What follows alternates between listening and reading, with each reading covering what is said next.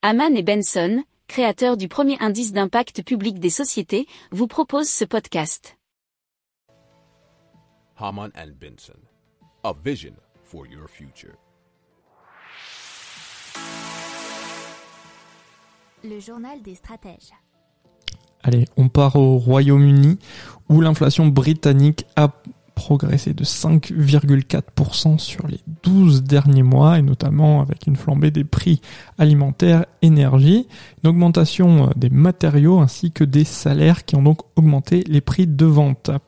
Alors ce niveau a été atteint, euh, bah, ça a été le plus élevé depuis mars 1992 où c'était 7,1%. Mais les économistes s'attendent tout de moins à ce que les prix continuent à grimper, selon notamment Yael Selfin de KPMG Royaume-Uni, avec, euh, il pense, 6,5% en avril, et Martin Beck de Ernest Young Item Club, 6% à moyen terme. Et donc pour éviter trop forte inflation, la Banque d'Angleterre, Bank of England, avait relevé son taux d'intérêt directeur en décembre à 0,25%.